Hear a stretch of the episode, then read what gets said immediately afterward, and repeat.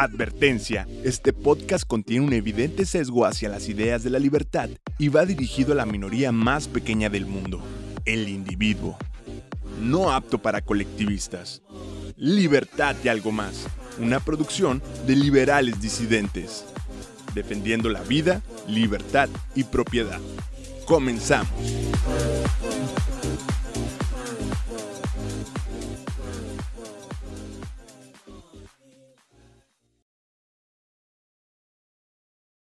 ¿Qué tal? Bienvenidos a un capítulo de Libertad y algo más por liberales disidentes. Mi nombre es Marcio y hoy vamos a hablar sobre la nueva miscelánea fiscal que está por aprobarse en México para el año 2022. Para esto tuvimos una charla por Twitter Spaces con un economista egresado de la Universidad Nacional Autónoma de México, Asael Polo, quien también es asesor financiero y articulista en la revista de Asuntos Capitales tocamos temas sobre lo que será el nuevo gasto fiscal el próximo año y sobre cómo esta nueva miscelánea terminará afectando nuestros bolsillos y claro, también nuestra libertad. Esperemos les guste.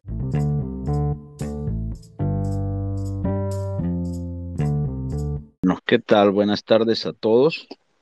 Como les venía comentando, hoy vamos a empezar este Twitter Space que habla sobre la nueva miscelánea fiscal solo para entrar un poco en el tema, ¿no? ¿Qué es la miscelánea fiscal? Es un conjunto de leyes que deben ser aprobadas por el Congreso.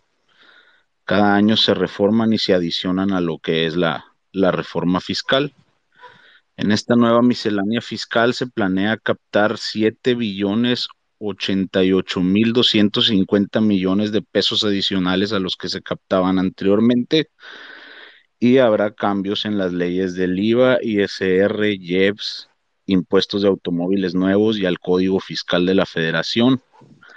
Uno de los cambios más importantes que va a haber es la introducción del régimen simplificado de confianza ISR que va a eximir del pago a quienes se dedican al sector agrícola, ganadero, silvícola y pesquero, siempre que el, siempre que el monto no exceda de 300 mil Además, va a obligar a que los mayores de 18 años se afilien con su RFC y también habrá un aumento en el precio de los pasaportes, aumento en el precio de la entrada de los museos y una de las más está causando ruido es la limitación en la en la devolución de impuestos por donativos. Entonces, bueno, este será el tema hoy. Y empezamos a hacer. ¿Qué nos puedes decir tú? ¿Qué es esta miscelánea? Claro, ¿Qué nos dices de Claro, claro, Marcio. Mira, para, para yo, yo quisiera comenzar con, esta plática o esta posible discusión que tengamos entre todos, eh, partiendo de que, pues sí, efectivamente, eh, como bien lo mencionas en esos puntos, eh, eh, el lunes pasado en plena Cámara de Diputados se aprueba con 274 votos a favor y 220 en contra esta miscelánea fiscal eh, promovida para el 2022, eh, la cual pues mm, se turna la minuta al Senado para su eventual ratificación, pero mm, precisamente, ¿qué es una miscelánea fiscal? Este, como bien mencionabas, es un documento con vigencia anual que agrupa y facilita mm, conocimientos de las reglas dictadas para las autoridades fiscales, esto sobre todo en materia de impuestos, productos y los aprovechamientos, eh, con el fin de que las contribuciones sean mejoras eh, tanto mm, para los estados como para federal. Este documento se entrega en septiembre como parte del paquete económico del siguiente del siguiente año. La miscelánea fiscal no es una reforma fiscal como tal, eso sí cabe destacar, pues esta no contiene modificaciones en las tasas impositivas.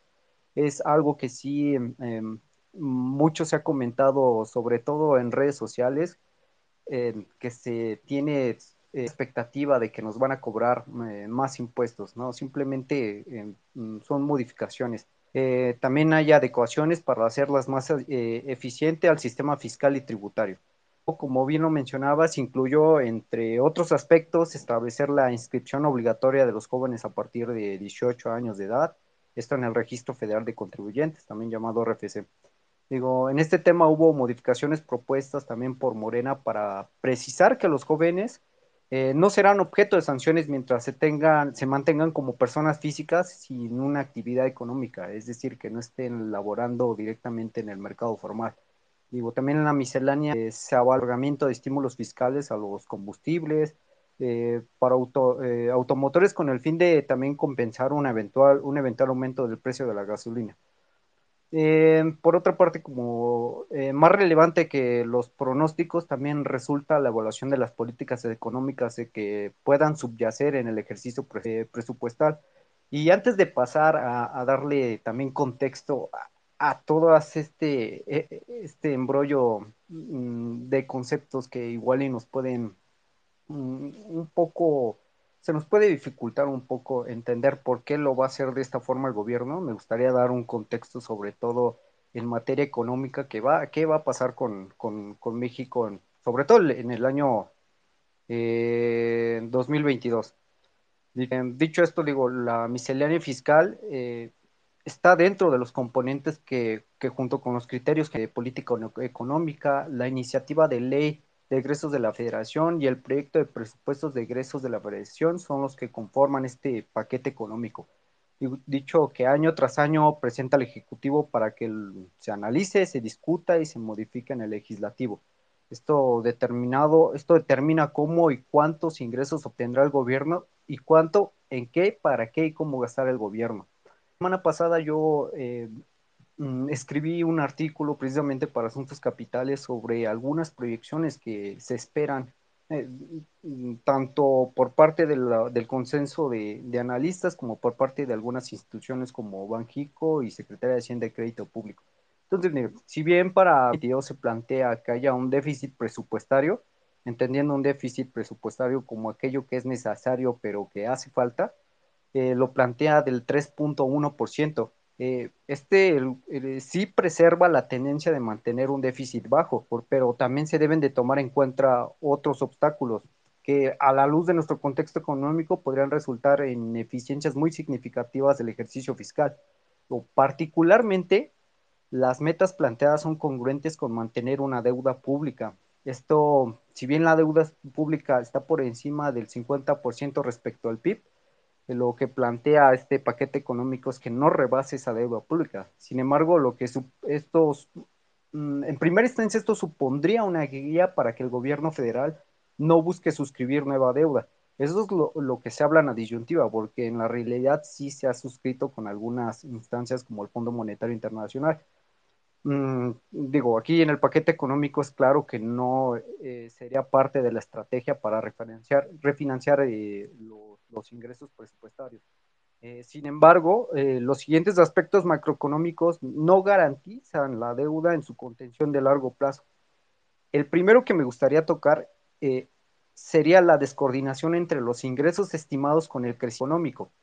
en términos reales, en términos reales, ya descontando la inflación, se proyecta que un se proyecta un presupuesto anual del 1.3 al 1.5%, ¿no? Por su parte, eh, Secretaría de Hacienda y Crédito Público estima que el crecimiento del PIB eh, será del 4.1% y esto según los criterios generales de política económica. Eh, sin embargo, el crecimiento potencial para nuestra economía es de apenas el 2%, y esto tenemos que añadirle que hay una moderada recuperación económica. Y a pesar de que eh, experimentando un rebote en 2021 que se acerca al 6%. Se acerca porque han habido estimaciones mm, por encima del 6.3, sin embargo, en las últimas que se ha visto en el consenso, pues se han, se han recortado hasta el 5.8%, una de las más optimistas. Esto supone que es una métrica muy modesta para el crecimiento económico. Entonces, esto a su vez complicaría un mejor volumen de tributación sobre todo para los privados, porque eh, estos se encuentran desde el segundo trimestre del 2021 y, escuchen nada más, eh, estos son 15 puntos por debajo de lo que mostraban en el cuarto trimestre de 2017. Es decir, que no se han podido recuperar desde la administración de, todavía presidente Enrique Peña Nieto, eh, Peña Nieto, disculpen. Dicho en otras palabras, a menor crecimiento económico, menor recaudación de impuestos. De impuestos. Es una correlación que existe en, la teoría económica. Eh, han habido casos donde eh, tal disyuntiva o afirmación no se, no, se, no se ha concretado, pero por lo regular es casi una ley que, que, que pasa. Entonces aquí estamos hablando que eh, para 2022 se está evaluando que el crecimiento económico ni siquiera esté por, por cerca del potencial. Sin embargo, y eh, la, la, misma autoridad fiscal eh, encuentra en su estima algo muy por encima de lo que, de lo que nos están dando en sí los, los datos. Entonces hay que tener mucho cuidado porque esa, esa gran discrepancia pues haría que los, que los mismos ingresos tributarios eh, se redujeran considerablemente. Entonces también, por otra parte, el dinamismo de nuestra economía podría haberse contraído ante la evolución al alza de la inflación y esto hay que acentuarlo concretamente y hay que, hay que darle la importancia necesaria porque mm, mm, partiendo de que la inflación el cierre del 2021 se está eh, se pronostica para el, eh, del 6%, para 2022 los observadores de la economía plantean una inflación anual del 3.4%. Si bien esta inflación está de lo que estima, bueno, del, del, rango, no del objetivo, el objetivo es, el objetivo puntual debe ser el 3%, el rango de variabilidad de Banjico es 1% más, 1% menos, entonces el 3.4% estrictamente ya no estaría dentro del objetivo, pero es eh, dentro del, eh, del, objetivo, pero es algo que todavía está en el marco de la tolerancia de Banjico, es decir, que mm, no no tendría como tal un impacto tan significativo de, de, nuestros ingresos. Sin embargo, aquí tenemos que ver cuál es la condicionante para que el 3.4% se pueda concretar para, para 2022. Los analistas o el consenso eh, condicionan el 3.4 de referencia del 6%, es decir, 2.25 puntos por encima del 4.75% actual y eso nuevamente embrolla el camino de la recaudación. Pero, ¿qué quiere decir esto? Eh, el, Banco Central tiene una herramienta o un instrumento de transmisión, su principal herramienta es, es la tasa de interés, y esta que tiene como función eh, elevarla o disminuirla dependiendo cuál sea el nivel de inflación. Si la inflación está, como ya lo comentaba, por encima del rango de variabilidad o del objetivo eh, puntual, el Banco Central tiende a aumentar la tasa de interés y viceversa, si está por debajo del objetivo puntual, la, la tiende a, a, disminuir o si se ve algún, algún sesgo de crecimiento económico. No es el caso para nuestro Banco Central, ya que nuestro Banco Central se ocupa principalmente de mantener una inflación, de mm, tratar de mantener una inflación estable o que esté eh, bien anclada, que esté anclada al objetivo. Sin embargo, aquí lo que comentaba es que si ya está condicionada que esté a un 6%, el primer impacto que se tiene cuando hay una tasa de interés eh, relativamente alta es que nosotros, eh, los, las personas comunes, se vea reflejado en el encarecimiento, en encarecimiento del financiamiento.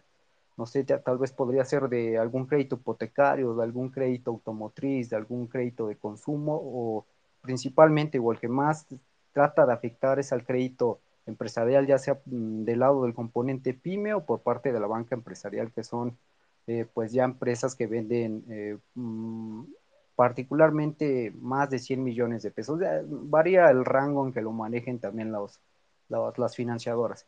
Entonces, esto sí sería en primera instancia un motivo por el cual también podría contraerse la economía con una alta tasa de interés. Sin embargo, es una condición necesaria para que también la inflación no genere estas distorsiones tanto en los precios ni tampoco ahuyente a los inversionistas al ver que eh, las expectativas de, de, sus mismas utilidades se puedan ver mermadas por un, alto, por un alto crecimiento de los precios.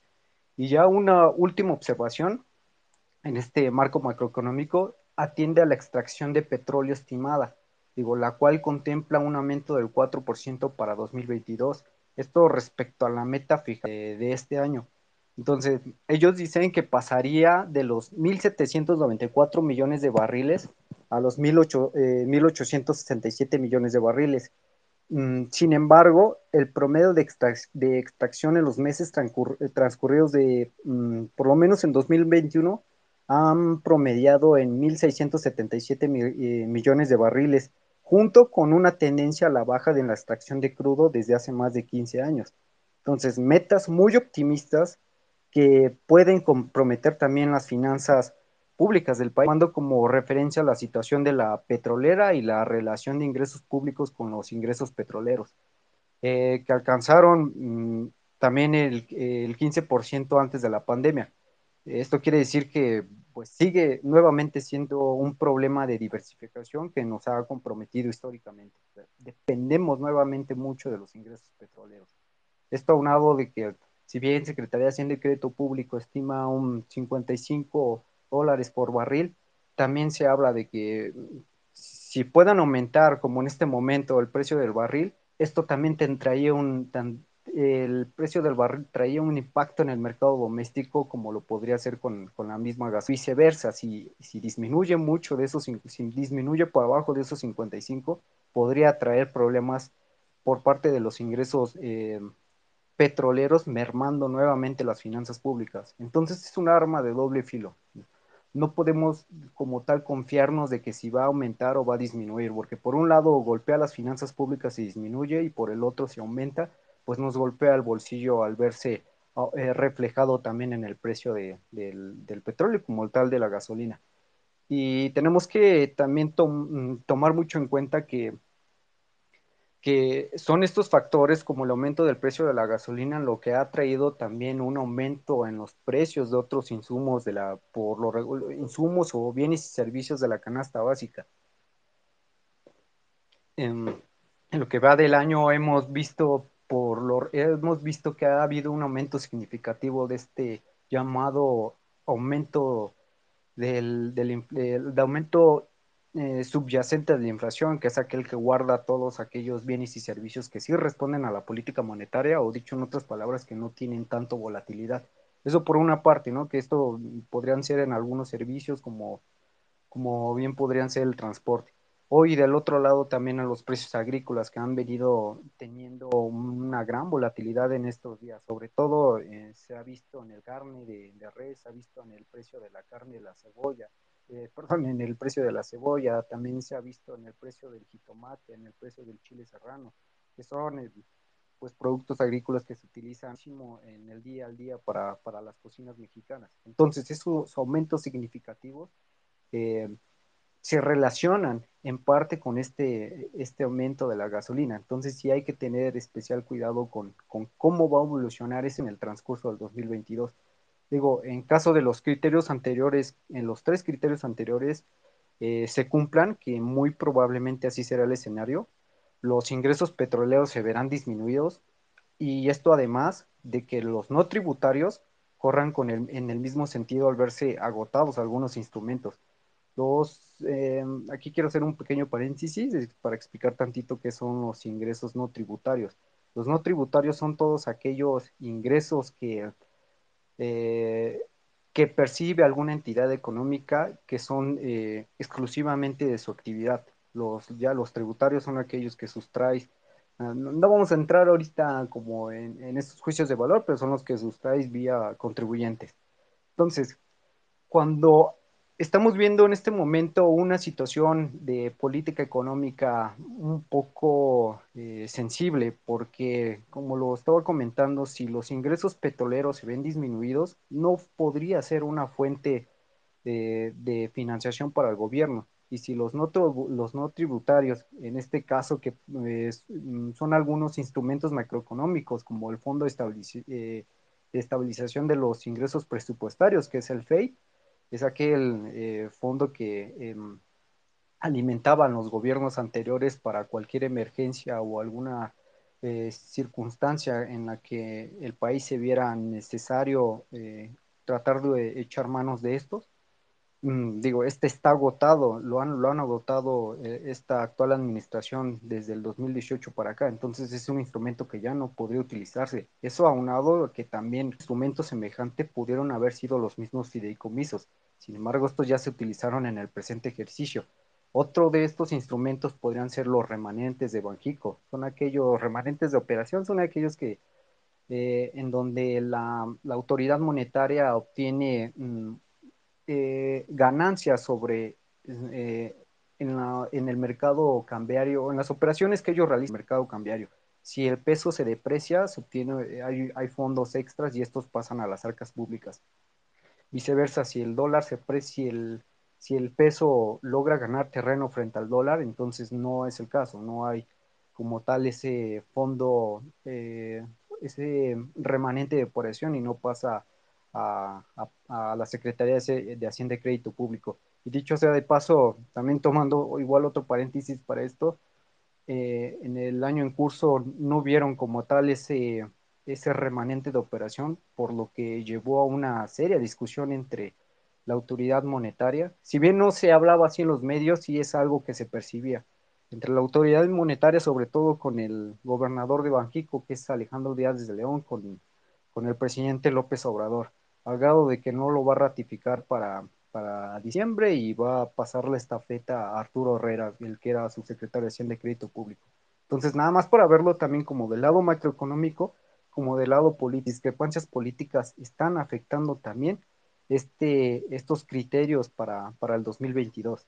Entonces, la evidente conclusión, y ahorita ya pasamos a, lo de la miscelánea fiscal, ingresos pues, presupuestados no van a depender eh, pueden, mejor dicho, no depender de los tributarios y tampoco de los, de los, de los petroleros, lo que nos lleva a, a, dilucidar que los, los ingresos van a, van a estar, van a recaer en mayor medida de los ingresos tributarios.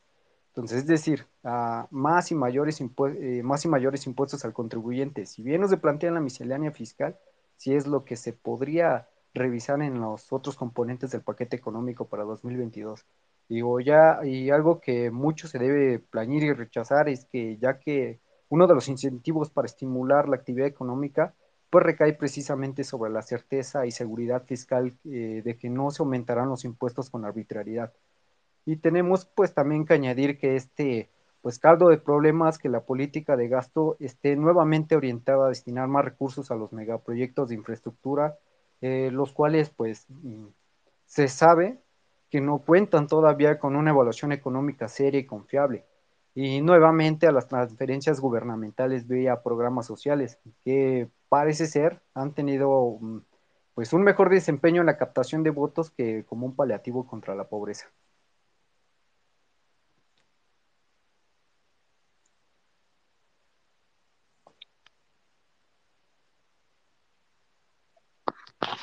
Bueno, nos pones, como dices, ¿no? Es un panorama, ellos tienen unos datos demasiado optimistas, pero realmente ya viendo el contexto completo, pues vemos que no, está difícil, ¿no? Que lleguen a este, a estas metas que ellos se proponen. Sí, sí, sí, claro. Y, y sobre todo, sí tenemos que añadir, díjole, que que como lo, como lo comentaba ahorita, bien podría ser ese el escenario que se puede cumplir, o sea, tanto por los ingresos petroleros como ya es casi un hecho que los ingresos tributarios se, se, mm, sobre todo de aquellos instrumentos de política económica no se va a poder echar mano. Entonces, recaemos nuevamente en qué se tiene que basar este, este, gobierno para, para, poder recaudar, para poder eh, cumplir con estas obligaciones eh, financieras que tiene para 2022, pues nuevamente del apretamiento a los contribuyentes. Es como es un claro oscuro que, que se está viendo en este paquete, este paquete económico. Y, y como lo, también lo comentaba, la, la, orientación general de estas erogaciones sigue obedeciendo a los programas prioritarios y esto basados mayoritariamente en transferencias para propósitos diversos, ¿no?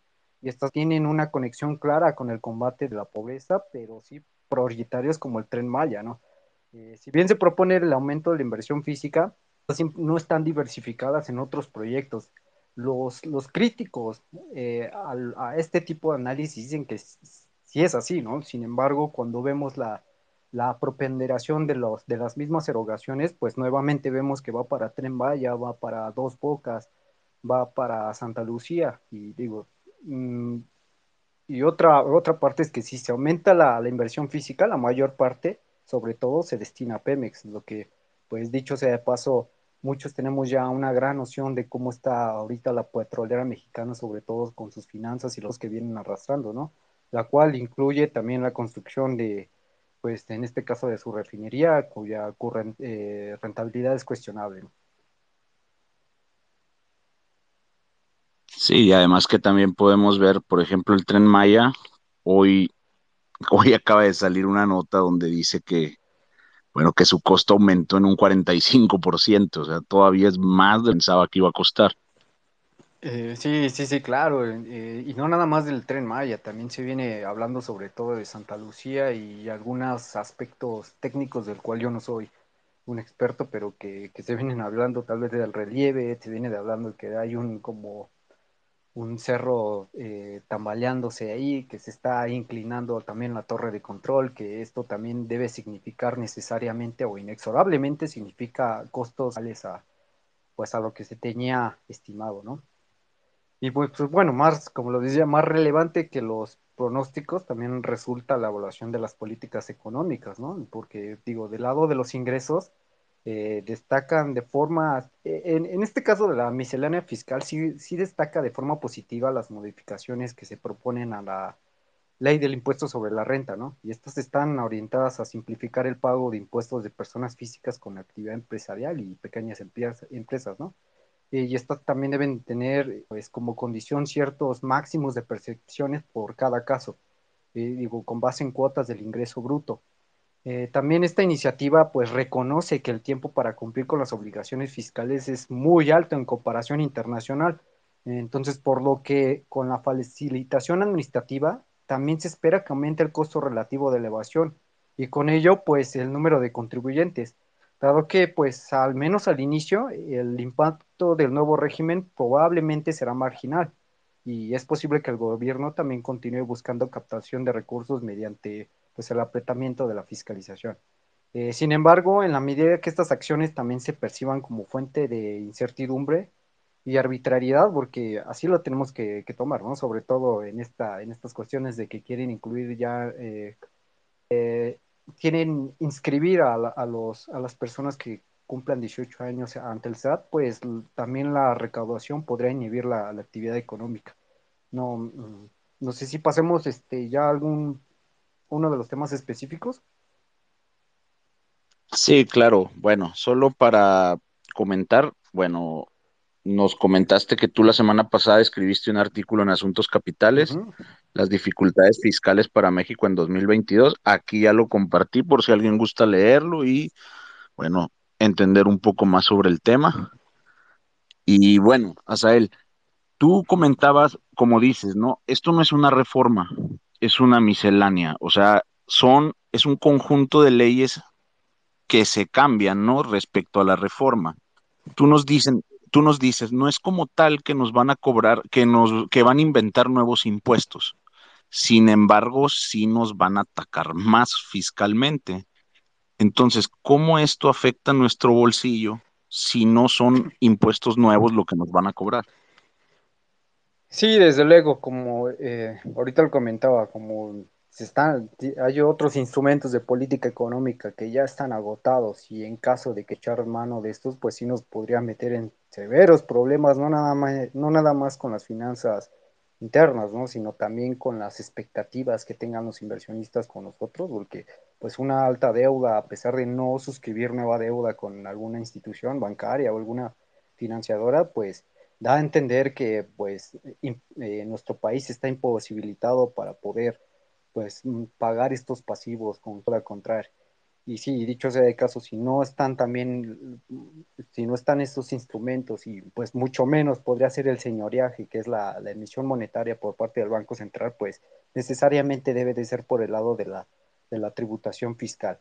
Pero sí, como bien lo comentas, como debe ser este componente el que mm, le dé viabilidad a este paquete económico en 2022, pues este, em, ellos sí se vieron, pues por lo menos eh, en esta discusión de, que se, en esta discusión de la miscelánea fiscal que se aprueba la, semana, la semana pasada, eh, vienen embates, sobre todo las asociaciones civiles.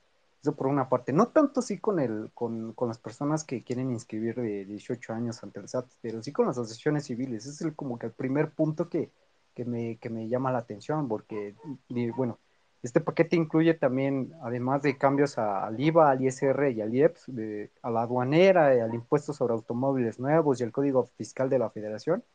Eh, hay una reforma al artículo 151 de la Ley del Impuesto sobre la Renta que precisamente golpea a las organizaciones de la sociedad civil y estas pues limitan los donativos que otorgan las personas físicas a estas asociaciones. Entonces, en ese sentido, o es decir, actualmente las personas físicas con ingresos por salarios y honorarios pueden, mm, digo, deducir gastos médicos e intereses hipotecarios eh, hasta por 163 mil pesos, si, no, si, mal no recuerdo, además de una cantidad adicional por donaciones y aportaciones. Entonces, esto se traduce a que pueda deducir lo que resulte menor entre el 15% de sus ingresos acumulables y tampoco no podrá exceder de la cantidad que resulte menor entre cinco salarios mínimos generales elevados al año. Entonces, aunado a esto, el monto total de los donativos a que se refiere esta fracción sería deducible hasta por una cantidad que no exceda lo, eh, el 7% entonces, de los ingresos acumulables y que sirvan de base para calcular impuestos sobre la renta. Y todo esto con cargo al contribuyente en el ejercicio inmediato. Y pues esto se efectúa, esto tiene impacto sobre la deducción y antes de aplicar las deducciones referidas también lo debe señalar la Secretaría de Hacienda y Crédito Público.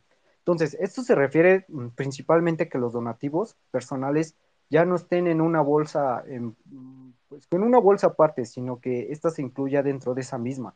Entonces, las autoridades indican que estas dichas aportaciones eh, pues eran utilizadas para desviar recursos y, promover la evasión de impuestos por parte también de las grandes empresas. Entonces, mm, pues, pues por esa parte eh, sí es algo que, que llama mucho la atención, ¿no? Porque hay, eh, si ya lo vemos como tal vez un tanto del aspecto financiero o del aspecto contable, sí es algo que, que llama mucho la atención porque se habla mucho que hay, hay muchísimas instituciones que han venido haciendo un trabajo mm, pues digno con lo que en vez de, bueno, es lo que esperaría uno, ¿no? Cuando, cuando hace la tributación, de que esto se regrese con, con el valor agregado que, que nosotros, con el cual nosotros eh, lo obtuvimos vía fruto, de nuestro, vía fruto de nuestro trabajo. Sin embargo, si no es así, uno de los mecanismos que sí había funcionado era pues que las mismas eh, instituciones pudieran deducirlo para algún beneficio, para, para, eh, para, algún fin que pudiera paliar alguna necesidad social que si bien lo podría propiedad privada muy caro para las personas. Bueno, aquí hay, hay una cuestión, ¿no? De antes se podían hacer estas donaciones a asociaciones, bueno, todavía, ¿no? Pero se daban estas donaciones a asociaciones, asociaciones civiles. Entonces, el presidente justifica este punto de la miscelánea diciendo que estas aportaciones lo hacían los empresarios para poder evadir impuestos. Entonces, él dice que ahora estas aportaciones van a ser de corazón, ¿no? Que porque en verdad sea, el, que para que sea un altruismo verdadero. Entonces, aquí el problema es que independientemente de la razón por la que se hicieran estas donaciones, el beneficio siempre iba a ser el mismo. O sea, no importa si era porque el empresario fuera un altruista o porque el empresario quisiera deducir sus impuestos. Sí, sí. Ahora, ¿de qué manera ¿de qué manera afecta que pongan este, este, pues es un obstáculo, ¿no? A las donaciones. Entonces, él dice que se va a seguir donando porque va, va, a seguir habiendo gente altruista. Sin embargo, está quitando un incentivo muy importante que lograba que se hicieran estas aportaciones. Entonces, se, muy probablemente esto se va a acabar, ¿no? Claro, eh, hay un fundamental en la teoría económica que, debemos recordar, el cual dicta que cuando cuando ah, en, dentro de, mm, mm, de alguna actividad no hay, el suficiente, no hay la suficiente expectativa de, de ganancia, el gobierno mm, bien puede, bien puede implementar algunos servicios, servicios públicos para poder hacer frente a esto, ¿no? Y me refiero a que, digo, hay servicios que no están dispuestos la propiedad privada o los empresarios a, financiar porque mm, precisamente no, no, tienen la expectativa de ganancia. Hay algunos ejemplos como el alumbrado, el alumbrado público, ah, como los semáforos, aquellos que sirven para la sociedad en función de que nos, nos puedan organizar mejor, ¿no?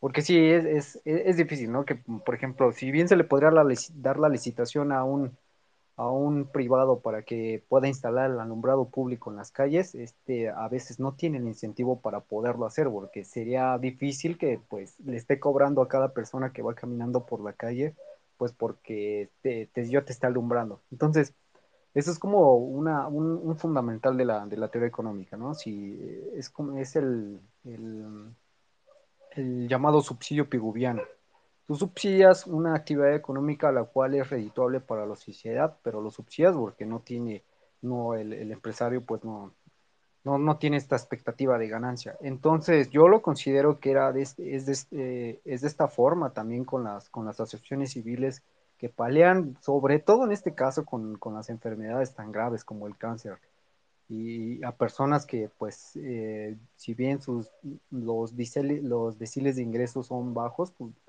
se, enfocaban más con las personas que se, eh, encuentran en, una marginalidad total de, sus ingresos.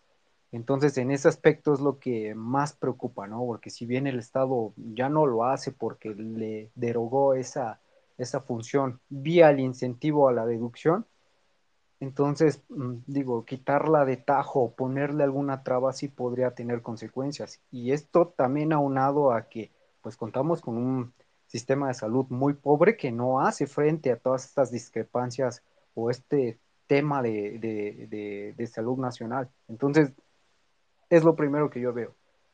Va a haber ese desincentivo y va, va, le, va, le va, va a golpear duro ese sector que se había beneficiado de estas instituciones. ¿no?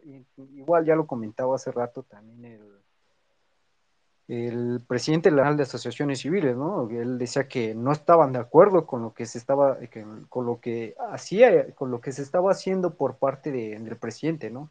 Entonces decía que, pues, mm, eh, no es una forma pragmática y ni mucho menos de cuidar realmente eh, cómo todos los mexicanos también estén dispuestos a ayudar a los enfermos, ¿no? Entonces, pues, también hay que quedar al pendiente sobre todo eso que hace el gobierno federal y si el mismo gobierno nos da eh, para abajo, pues entonces sentir, pues, pues sobre todo, si, si bien en ese aspecto mm, financiero también va a haber como una, eh, pues un toque emocional que nos va, que nos va a pegar que, que no sea, que no sean esas instituciones las que puedan velar también por esta parte de la sociedad.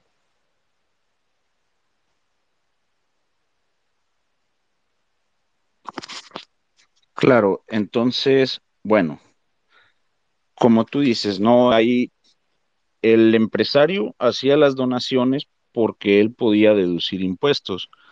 Entonces, el, el beneficio que recibía el gobierno era que se ahorraba un servicio que él ya no tenía que dar, porque las asociaciones lo daban. Claro. Entonces, al, al final de cuentas, pues, todos terminábamos ganando. Claro. Pues sí, eh, digo, como ya lo, comentaba hace un momento, si, ganamos, porque por un lado son, eh, se demostró que, bueno, se ha demostrado que estas asociaciones civiles han sido más eficientes para el paliativo de algunas, enfermedades que, que el mismo gobierno y su sistema de salud, y dicho sea de paso, tienen serios problemas, ¿no? Empezando por, por pues por la disolución del seguro popular y por la creación de, uno nuevo que no ni siquiera a veces te, te responden el teléfono según eh, algunos testimonios.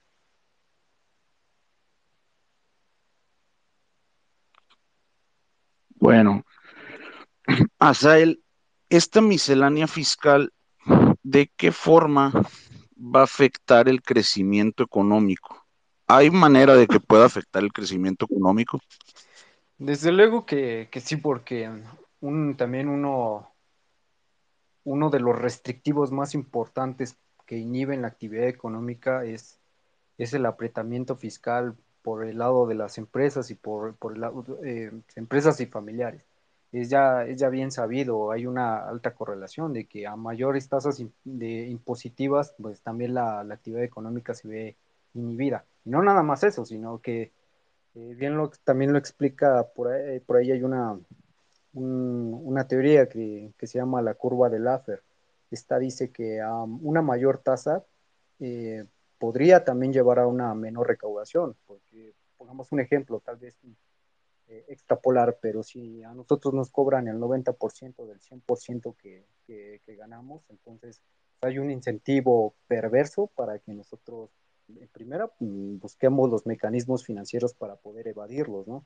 Y una evasión, una evasión con un gobierno que está altamente comprometido con su gasto no programable, en este caso con el pago de deuda y con el abultado pago de pensiones, pues se vería también en serios problemas y apretaría o busca otros mecanismos para poder mitigar estos problemas. Es en primera instancia, ¿no? Entonces, mm, digo, imponer altos impuestos también generan otro tipo, otro tipo de mercados, otro tipo de actitudes, otro tipo de, evasiones.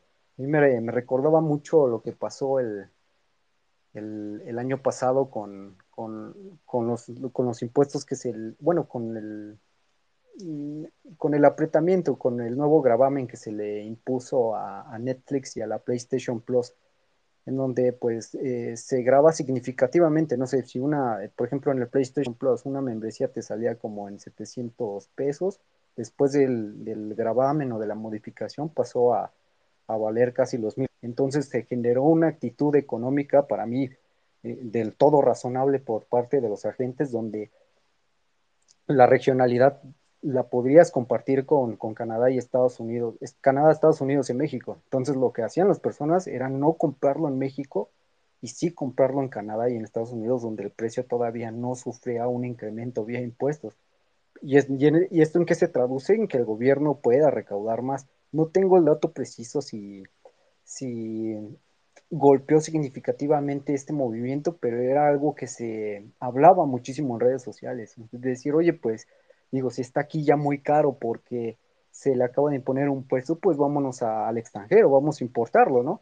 El problema, pues, que el gobierno también, al ver este tipo de actitudes, de actitudes económicas, pues busca ponerle también trabas a, las, a las importaciones con algún impuesto. Entonces, pues, híjole, eso es en primera instancia, ¿no? no nada más inhibes la actividad económica, sino que también busques los, ¿no? las, las personas, la economía busca moverse de esa forma para poder eh, evadir este, este tipo de, de, imposiciones. Entonces, eso por una parte, digo, ahorita lo estoy explicando por el lado del consumidor, pero también se ve mucho por el lado del, el lado del empresario. Esto sí, y, y esto sí quiero recalcarlo porque desde 2016 para acá, se ha restringido muchísimo el crédito por parte de la de los pues de la de la sobre todo para el segmento pyme y en específico del, sector de, construcción. Se han, han hecho muy rígidas las, las políticas de, financiamiento para ellos.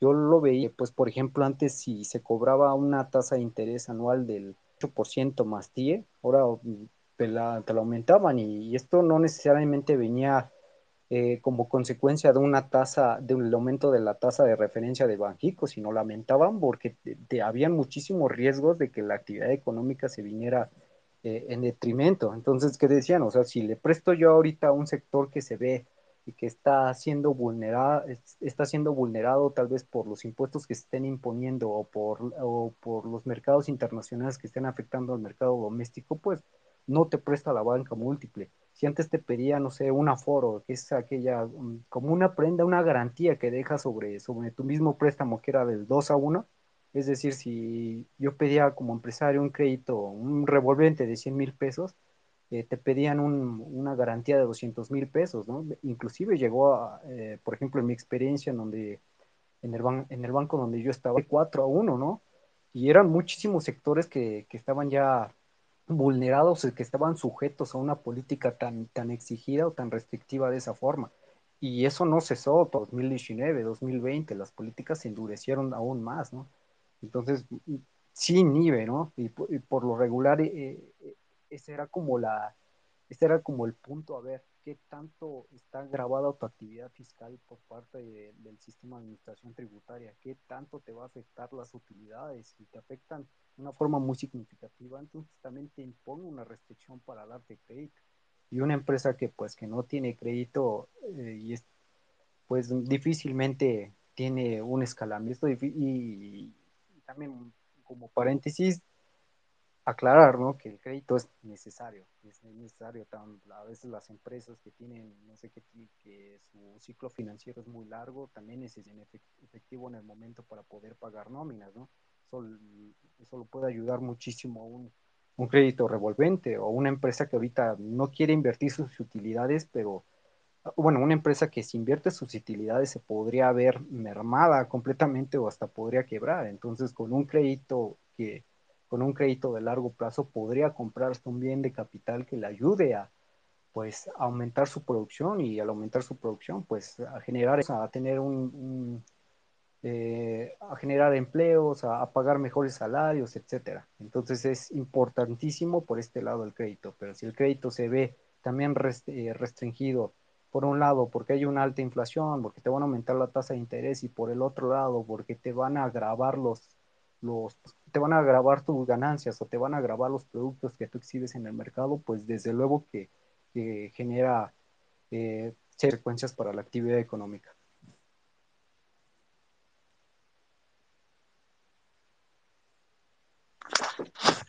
Sí, claro, o sea, simplemente están ahorcando más a las empresas, ¿no? Sí, sí, sí, sí.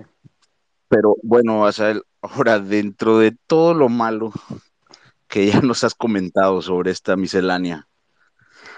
¿Hay algún beneficio pues, con esta miscelánea?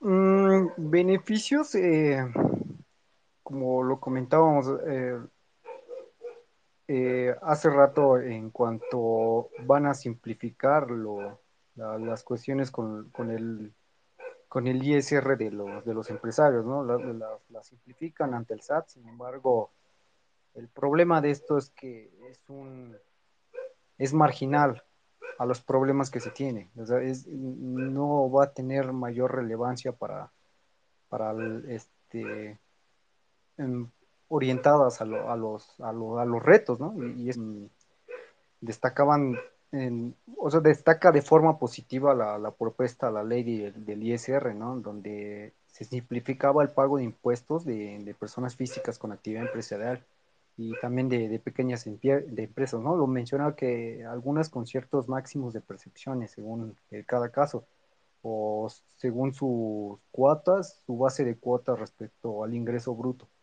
Pero nuevamente es marginal el impacto que este tendría porque también se busca de otro lado un mayor apretamiento fiscal. Entonces, mm, solamente yo vería eh, eh, un beneficio, pero pues no de corto plazo, ¿no? tenemos que esperar pues a mitad de, del, 2022 para también ver cómo reacciona la tributación y qué tanto podrían eh, pues ser laxos con este tipo de, de, de simplificaciones tributarias.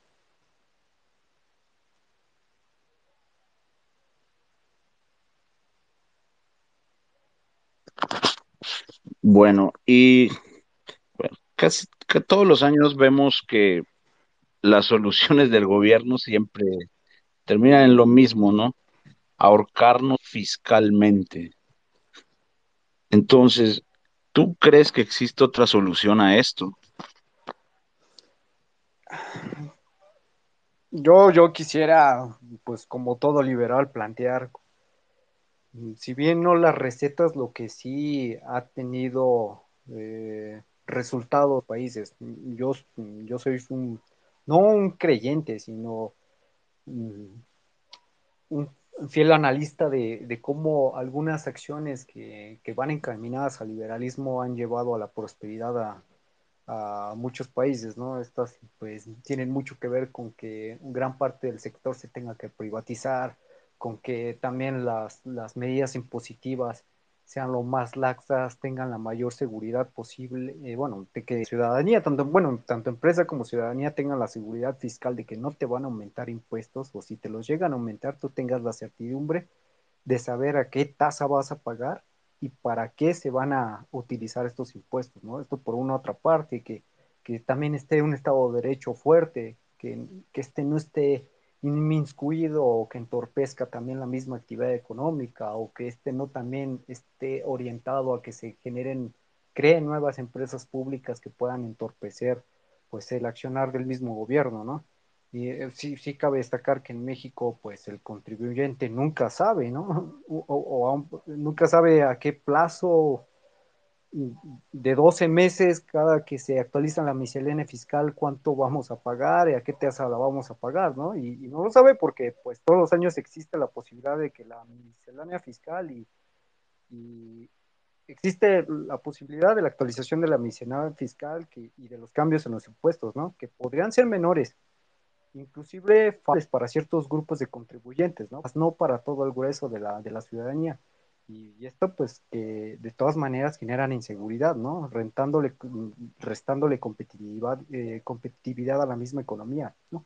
También, pues, hay que, destacar que en México estoy sobra que el Ejecutivo siempre proponga cobrar más impuestos. Esto no es, esto es un, no, no es una propuesta inherente a este gobierno, ¿no? Si, si no es una, tenemos pues prácticamente en toda la historia de México, ¿no? Entonces, pues cobran más impuestos, siempre el legislativo los disponga para que el contribuyente tenga que entregarle al recaudador, pues, una mayor parte del producto de su trabajo, ¿no?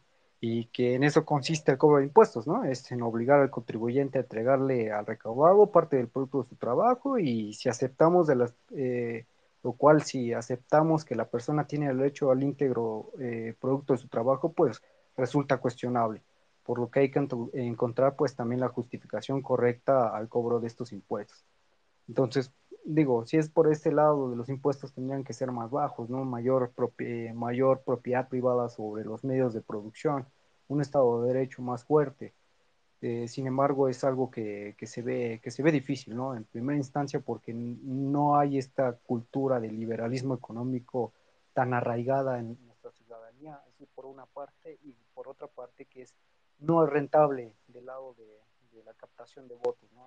Así que mm, políticamente se ve, es poco posible que se haga, que se haga ¿no? Si, si uno va a debatir tal vez a, un pleno una propuesta donde se elimine, se deroguen todos los impuestos y se deje nada más uno o una tasa única, pues posiblemente esta se vaya a la congeladora o, o, por otra parte sea motivo de burla para muchos legisladores, ¿no? Que como nuevamente, pues si esta no es rentable para la captación de votos, pues tampoco para una discusión en algún, en algún pleno.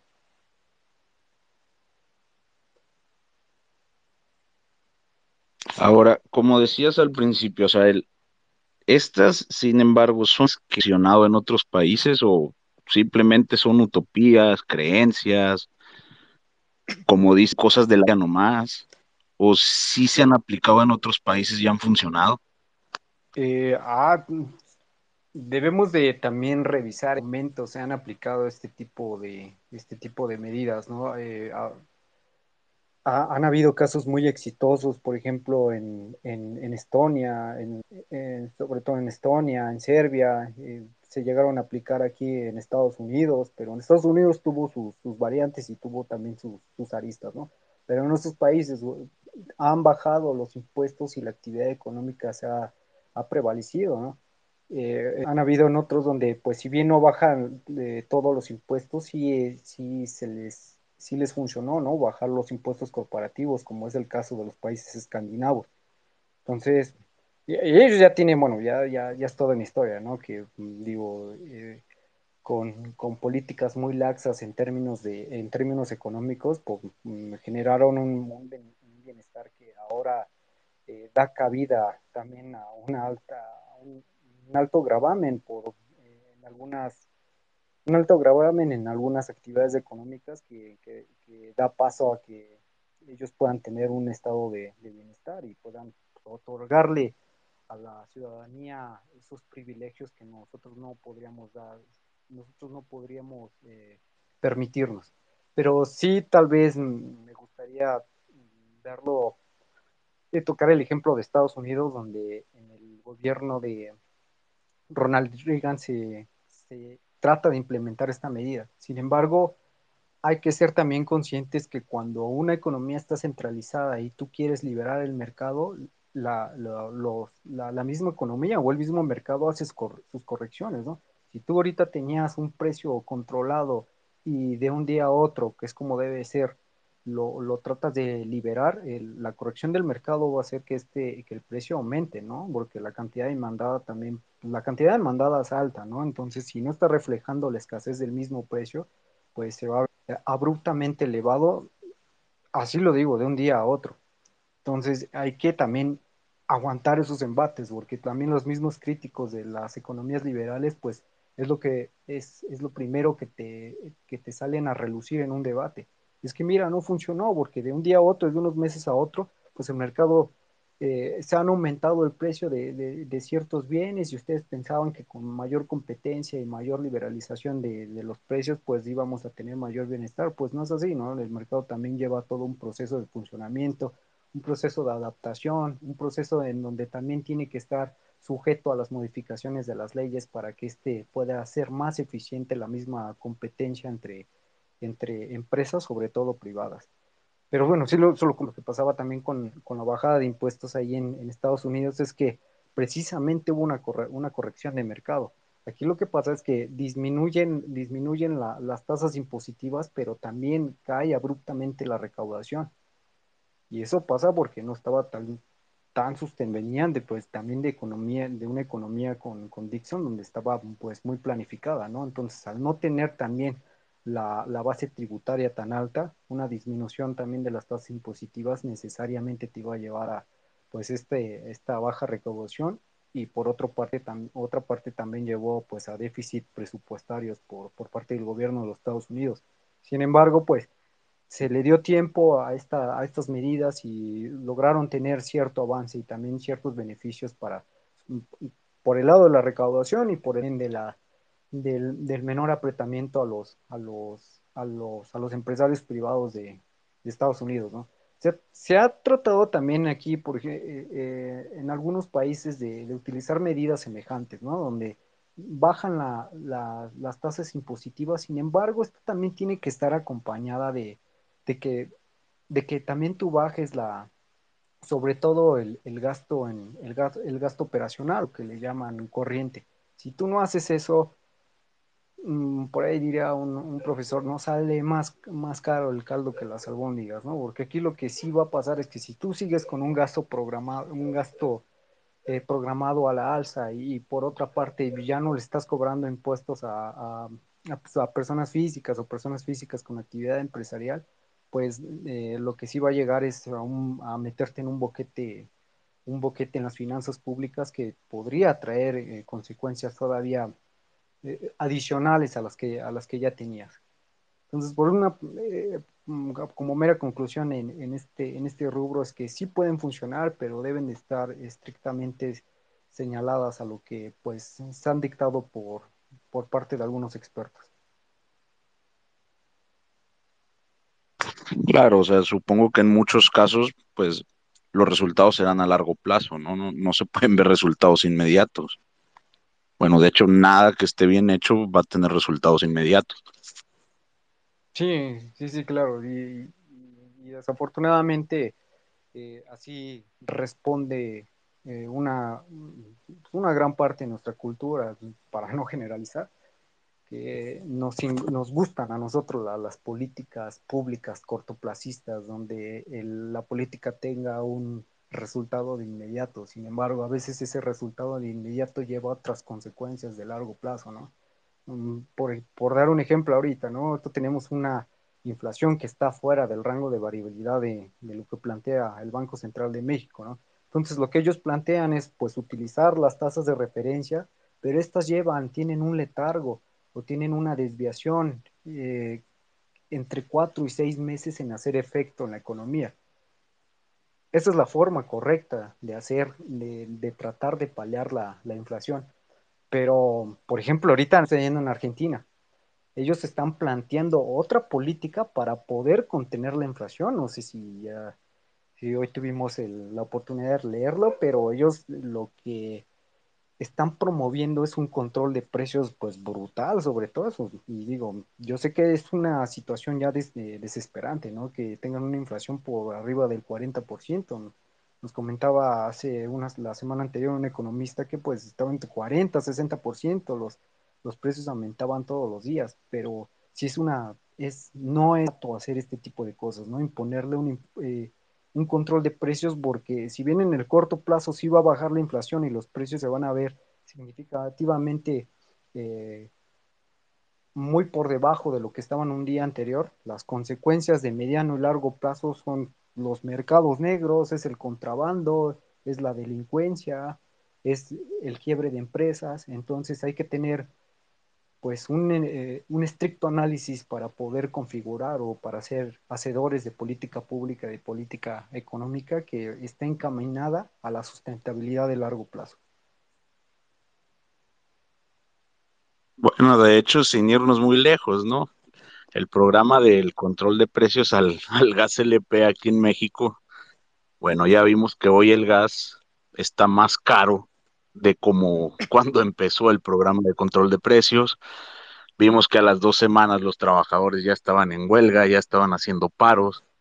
o sea, no tenemos que irnos hasta Argentina para ver el problema de esto. Sí, sí, sí, claro.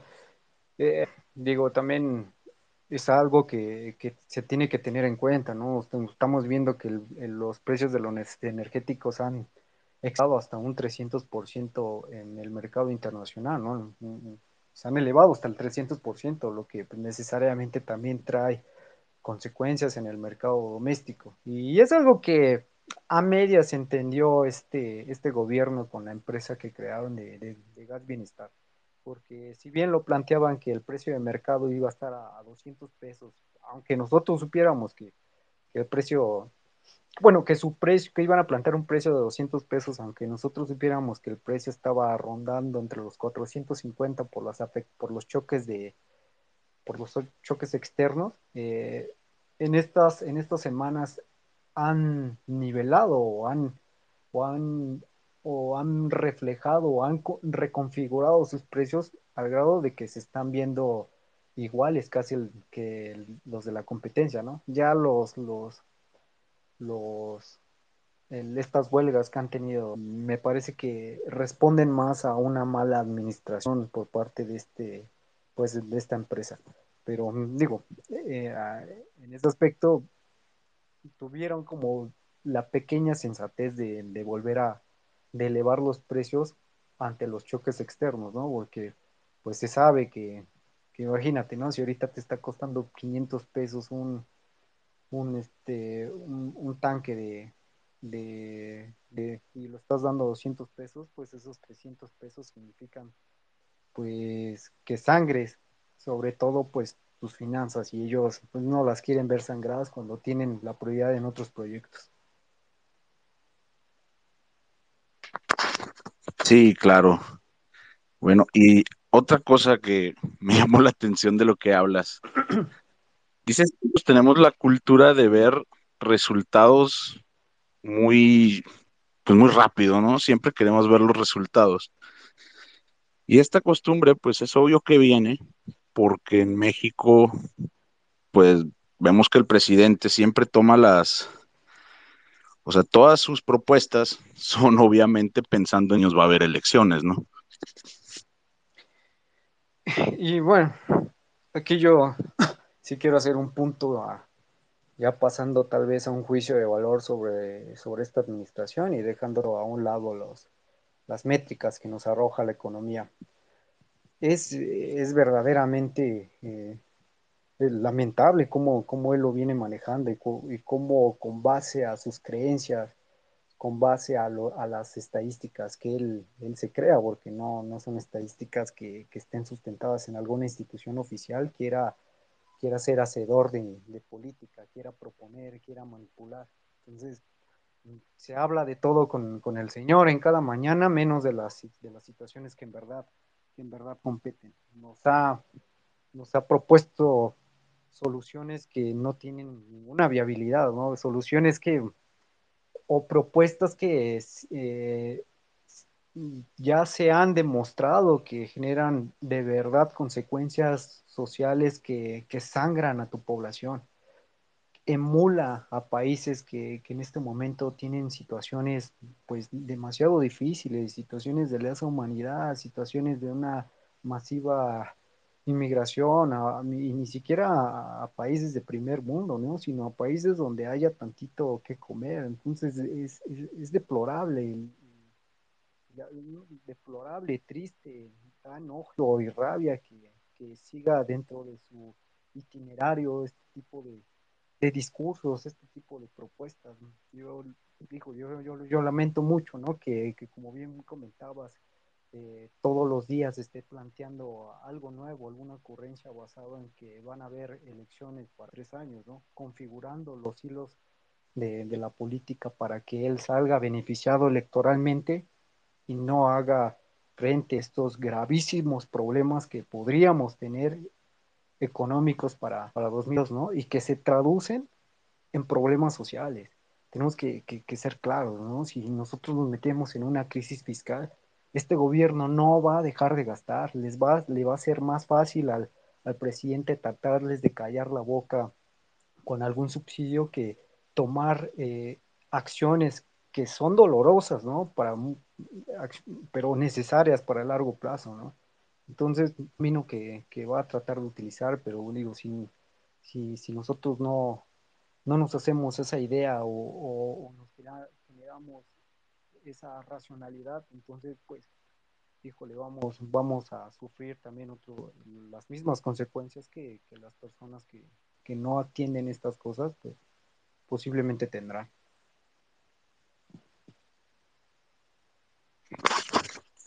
Claro. Bueno, Asael, volviendo un poco a los cambios que se van a hacer en la miscelánea fiscal, bueno, hay un punto que mucha gente está alegando que hay demasiada polarización, que está bien, que si está mal, que si va a afectar o no va a afectar. La obligación de que los mayores de 18 años tengan que registrarse. ¿Tú crees que esto afecte en algo les, que les sirva al gobierno para algo, que afecte la libertad del ciudadano. ¿Qué crees sobre este cambio? Mira, yo tengo que, ser honesto para, para eh, yo en este momento considero que esa que eh, sí que esa modificación no va a tener algún impacto, sobre todo significativo, ni por el lado de la, de la del aumento del, más que de los contribuyentes, más que de la base de los contribuyentes, pero no necesariamente habrá una, mayor recaudación. Si bien este, se, discute, ¿no? Que este es, pues ha sido una propuesta que le dé voz a los, a, los, a los jóvenes de 8 años y estos por fin van a ser tomados en cuenta, pues no queda más que, ¿no? Porque si no está ocupado eh, dentro de la, de la PAE o, de esta actividad económica formal, pues no se verán obligados a, también a, tributar como tal eh, ante el SAT. Lo que sí se plantea, y hay algunas, mm, hay reservas y están haciendo también observaciones, es cómo van a ellos poder justificar algunas transferencias digamos, por parte de sus papás para pagar la colegiatura, ¿no? Por ejemplo, si yo, si mis papás viven en Coahuila y yo estoy viviendo aquí en Ciudad de México porque estoy estudiando la universidad, en, una universidad de, por acá, entonces, este, plantea, ¿no? Que si tú me envías una, si tú me envías una transferencia bancaria, pues el SAT también, el, SAT lo va a estar monitoreando, va a estar visualizando si eso eh, es un ingreso por, por el lado de tu actividad económica o si es un, una transferencia pero que es ajena a un, a un ingreso por parte, por parte tuyo. Sin embargo, pues igual decíamos, las modificaciones no, van a llevar eh, pues algún juicio o, alguna sanción al, joven si, si, es que se logra pues demostrar que no será de esa forma, ¿no? La, la transferencia. esta es la como que la única traba, pero se sigue discutiendo, no, no, no es algo con lo que hablar con, con total certeza.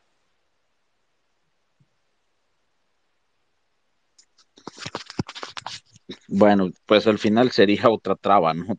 A fin de cuentas sería más estar atacando, más quitarnos nuestro tiempo, como siempre, pues como no es un tiempo que ellos pagan, que no les cuesta a ellos, pues se les hace muy fácil atacarlo, ¿no? Sí, sí, sí. Bueno, ya, ya, quedará, ya quedará reserva de quién, este, pues quién se registre y quién no lo haga, ¿no? La notificación del SAT es, eh, lo hace que, pues es para que empresas fantasmas no usen los datos de, pues, por ejemplo, de estas personas y puedan pues evadir o eludir o, quién sabe de dónde sacar algunos ingresos extraordinarios que luego suelen pues ellos eh, poner en sus declaraciones. Esa es su, como la, la principal justificación que hace el sistema de administración tributaria.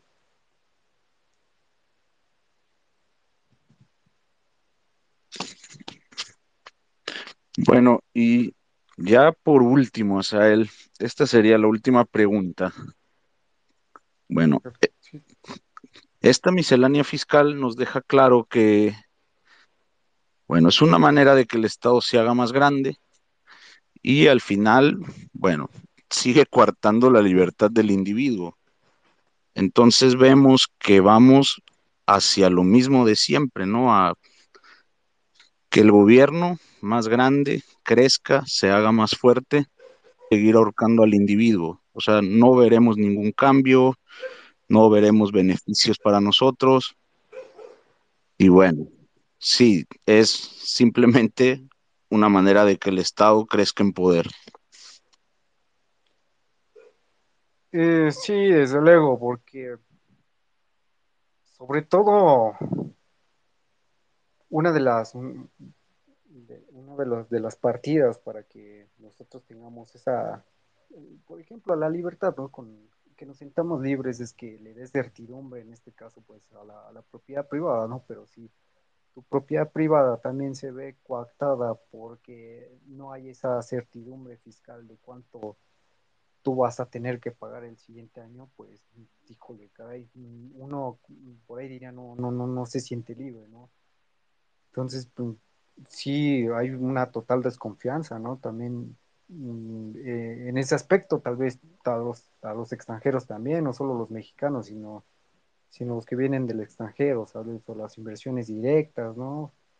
Eh, híjole, pues, sí, o sea, sí, sí hay una gran relación en que si, si, si no hay esa certidumbre de cuánto y cómo te van a, a cobrar, pues como tal el individuo no, no, no, no se siente libre. Y la percepción de sentir pues es lo que nos garantiza a veces de sentirnos como plenos individuos.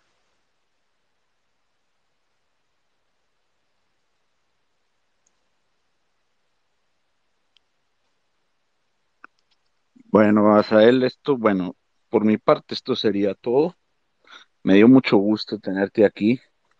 Ya, ya teníamos rato queriendo hacer esta colaboración no sé si quieras agregar algo más tú sobre el tema que pienses que sea importante y que no hayamos abordado.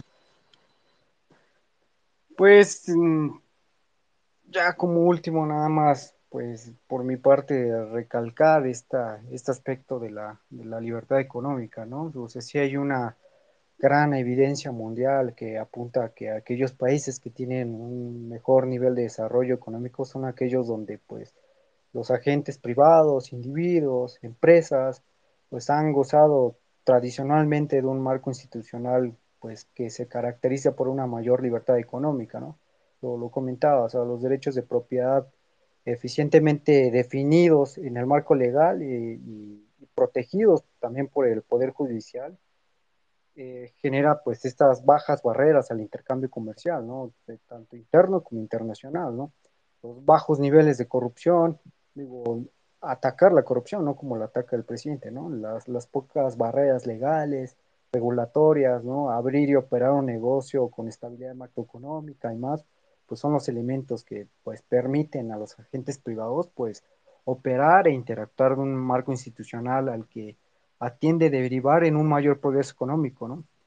Eh, por ahí está la, la fundación, ¿no? Eh, la Heritage Foundation, que, que pues no, no, tiene mucho que ah, en este año eh, habla de la libertad económica de los 178 países, ¿no? Y entonces, mm, mm, si bien realiza dentro de 12 categorías los 10 países más libres del mundo, pues nuevamente son aquellos que, que pregonan este tipo de, eh, este tipo de políticas, ¿no? Nuevamente tenemos a países como Singapur, países como, como Nueva Zelanda, países como Australia, Suiza, Irlanda, Taiwán, Reino Unido, Estonia, Canadá, Dinamarca, siempre son estos tipo de países que implementan o se encaminan este tipo de políticas pues eh, gozan de mucho de, de, gran prosperidad, tanto económica como social, ¿no? Eh, en el caso específico de México, pues nuestra evaluación nuevamente está como, mm, estamos estancados, ¿no? Como por ahí del número 75, ¿no? Pero pues sí, o sea, nuevamente, ¿no? La, la libertad que ha ocupado aquí México, pues se le considera como medianamente libre, ¿no? Y particularmente resaltan, pues, algunos rubros como la integridad gubernamental, y la eficiencia judicial, que son rubros donde pues nosotros hemos carecido de institucionalidad y de gran eficiencia por, pues, por muchos años. Entonces, pues ya nada más, mm, nuevamente, para concluir o como conclusión, digo, la, la, ruta para alcanzar mayores niveles de desarrollo económico siempre pasa por dotar y garantizar pues, la libertad de los individuos y, de los individuos y de las empresas, ¿no? y pues en el, por parte del gobierno, pues un menor eh, intervencionismo, pues sería lo ideal.